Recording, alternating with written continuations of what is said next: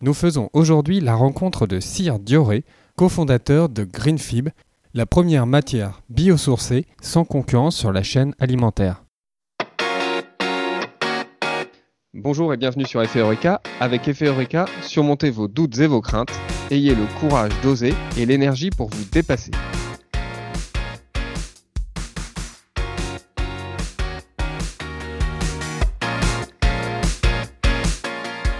Bonjour Cyr. Bonjour Emmanuel. Pour commencer, tu as participé à l'organisation de The Bridge en 2017. Euh, parti de Saint-Nazaire à destination de New York, le Queen Mary II a traversé l'océan Atlantique pour célébrer le centenaire de l'entrée en guerre des États-Unis.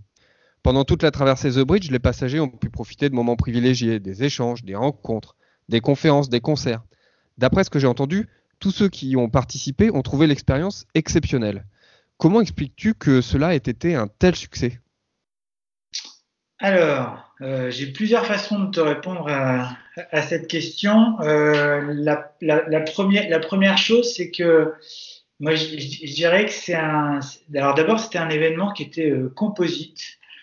Donc, composite, ça veut dire quoi pour moi? Ça veut dire, ça veut dire qu'on associe différents matériaux, par exemple, pour créer du béton armé. Ben, c'est du béton et, et, de la ferraille, et on développe des nouvelles propriétés et des, nouvelles, des nouveaux usages. Euh, The Bridge était un événement composite parce qu'à partir d'un événement central historique qui était le centenaire du débarquement américain en 1917, où euh, il y a quand même 2 millions d'Américains qui ont débarqué sur nos côtes, c'était majeur et méconnu, important, majeur et méconnu, euh, parce que dans la mémoire collective, la Seconde Guerre mondiale avait pris le pas sur la Première. sur cette base-là, c'est un événement qui a cherché à associer la dimension artistique puisque le jazz était arrivé en Europe en 1917 avec les Samis, le premier concert de jazz Place Gralin à Nantes, où il y a une plaque, etc. aujourd'hui. Euh, le basket est arrivé aussi avec les Américains. Donc, dans cet événement The Bridge, on avait aussi une, composante, une dynamique basket, avec l'organisation d'une Coupe du Monde de basket 3-3 à Nantes, une semaine avant que le Queen Mary arrive à Saint-Nazaire. Et un mois avant cette Coupe du Monde, euh, on avait appris que le basket 3-3 serait sport olympique à Tokyo euh, l'année prochaine. Donc, euh, petit alignement de planète sympa pour l'événement.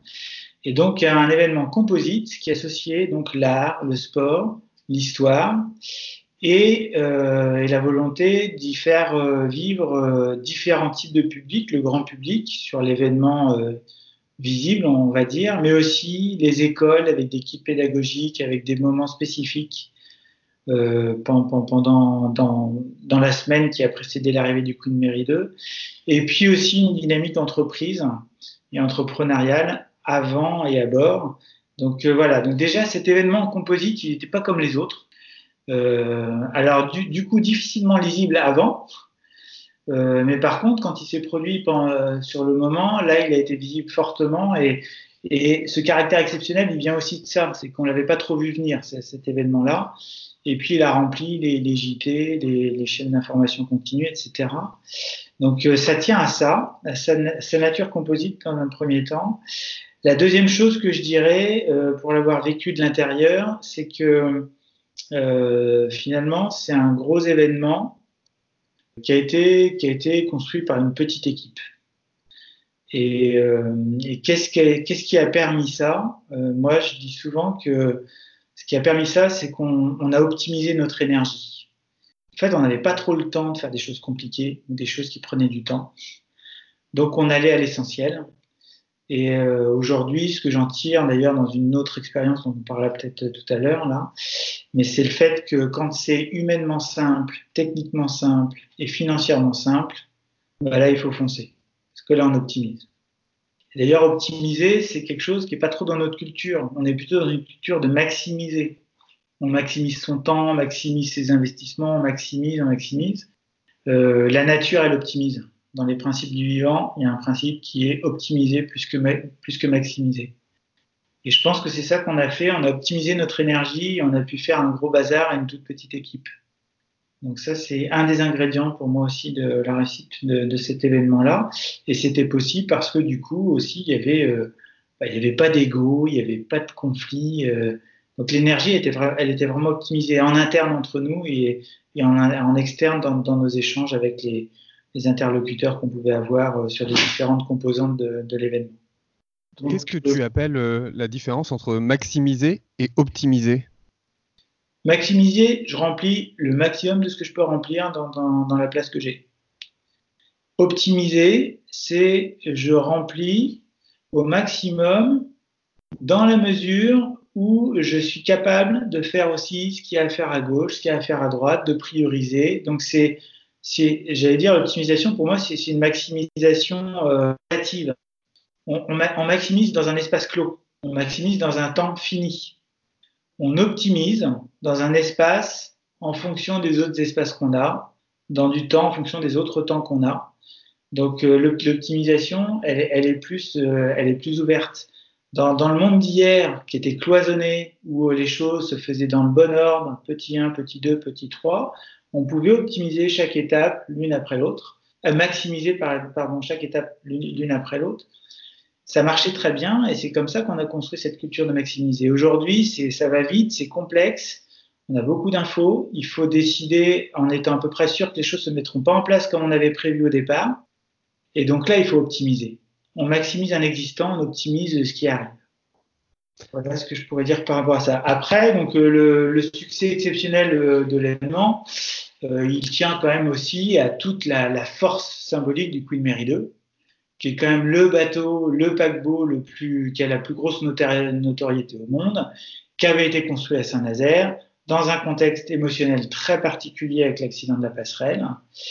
Euh, donc il y avait un espèce de mélange de deuil et de fierté euh, dans, dans, dans, le départ du, bateau et faire revenir ce bateau-là à Saint-Nazaire, qui était le premier paquebot à revenir euh, construit à Saint-Nazaire, parce que Saint-Nazaire n'est pas conçu pour faire revenir les paquebots de croisière. Hein, Saint-Nazaire est conçu pour les construire et après ils partent. Donc il y avait quand même une, force euh, et un contraste émotionnel qui était, là, qui était présent et, qui a contribué aussi à ce caractère exceptionnel. Tu as lancé euh, récemment GreenFib. Euh, cela peut paraître euh, assez éloigné de ton activité principale, Coviae, qui est l'accompagnement de managers. Peux-tu nous dire d'où t'est venue l'idée et ce qui t'a poussé à passer à l'action?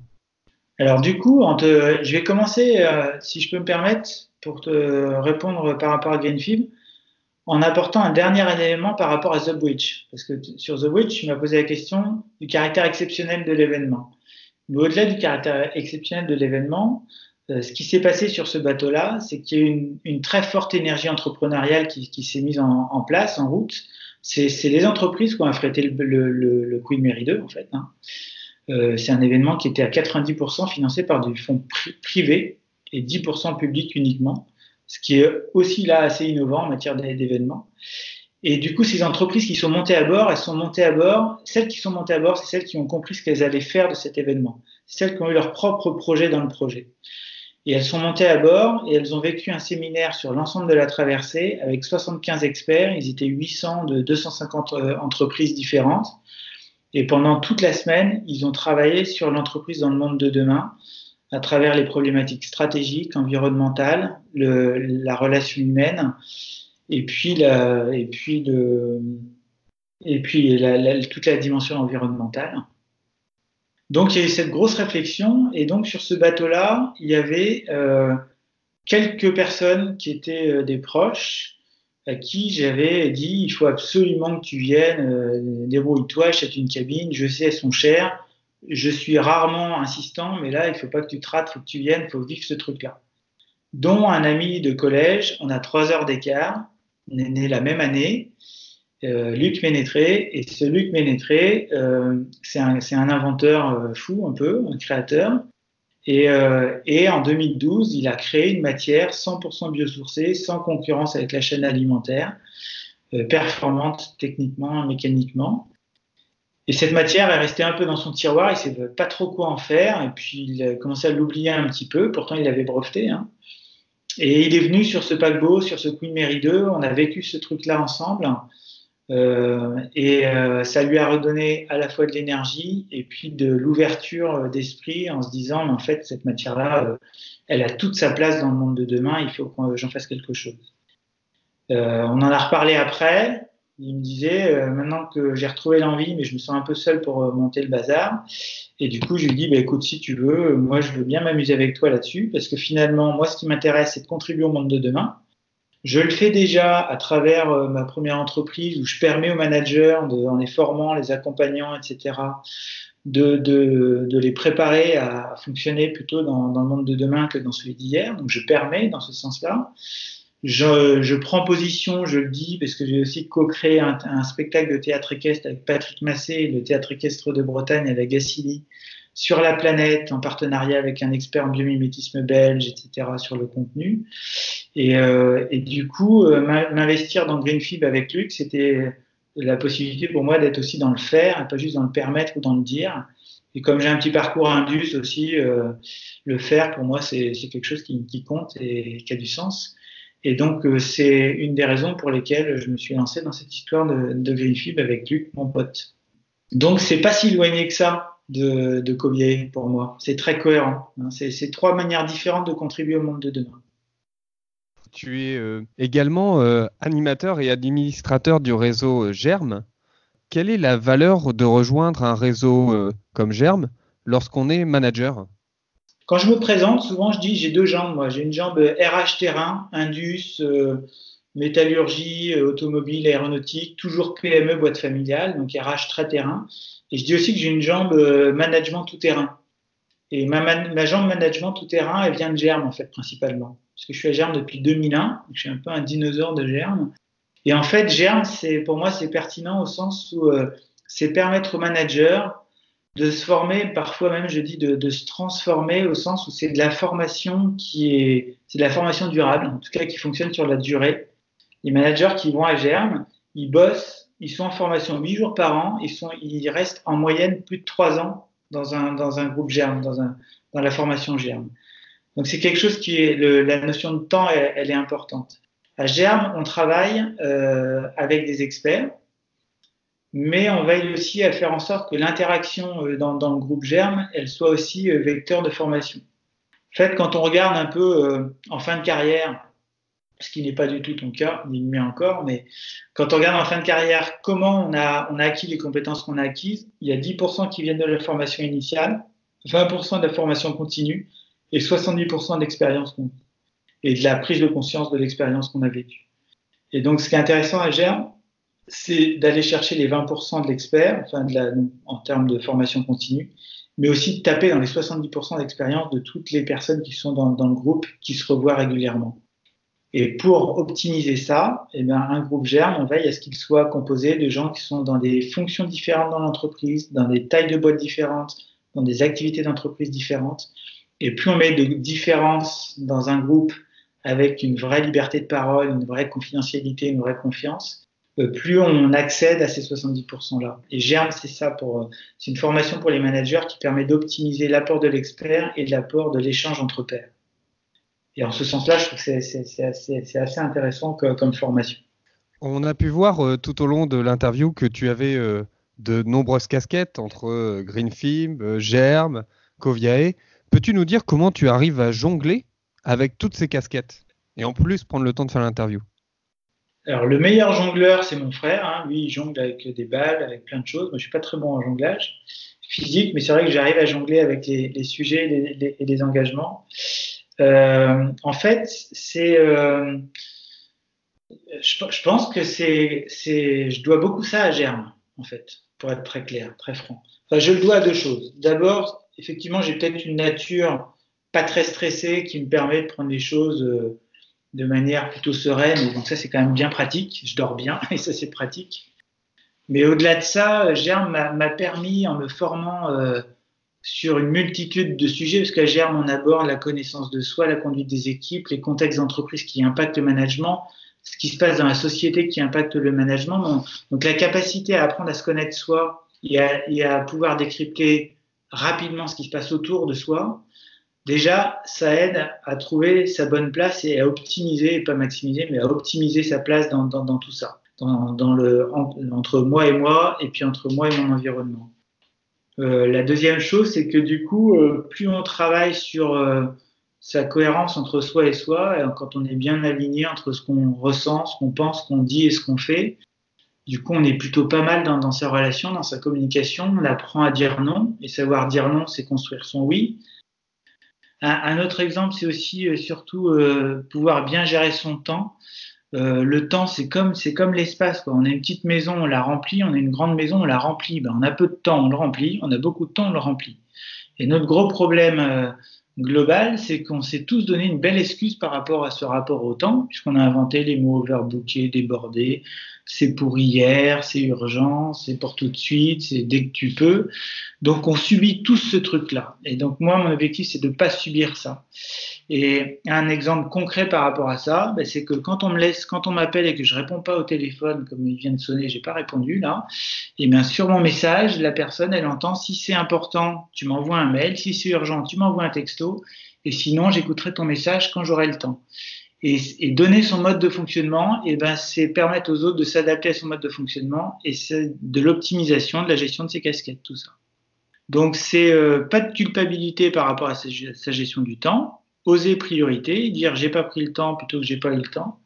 Et c'est tout ça qui permet euh, qui permet de gérer ces différentes casquettes concrètement et puis au quotidien. Et ensuite, euh, bah, l'autre élément qui est clé pour moi, hein, c'est de de pas m'oublier dans tout ça et de me respecter dans tout ça et en ce qui me concerne, moi, me respecter, bah, c'est euh, aller nager une fois par semaine, c'est faire du pilate euh, régulièrement aussi, c'est jouer de la guitare à peu près tous les jours, et c'est ne pas oublier que ma machine que j'utilise euh, sur toutes ces casquettes-là, elle a besoin de carburant, elle a besoin de se régénérer, et, moi j'ai envie de durer, voilà. Et l'objectif, c'est de composer tout ça, et finalement, on arrive à gérer toutes ces casquettes assez assez sereinement avec tout ça, mais j'ai, je, je, veux bien entendre que euh, tout ça, je l'ai construit petit à petit au fil des années, et notamment avec Germe et toutes ces journées et ces experts que j'ai pu rencontrer et confronter à ma réalité, et puis euh, et intégrer tout ou partie de ce que je pouvais euh,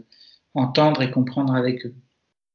Parmi euh, toutes euh, les casquettes euh, dont on a parlé aujourd'hui, il y en a une qui t'occupe beaucoup actuellement, c'est Greenfib. Alors on l'a rapidement évoqué, mais est-ce que tu peux nous en dire plus sur ce projet?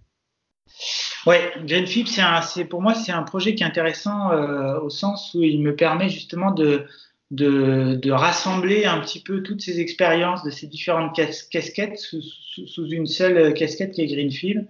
Donc c'est une matière qui est 100% biosourcée, qui concurrence pas la chaîne alimentaire et qui a pour euh, finalité de remplacer le plastique sur des objets durables.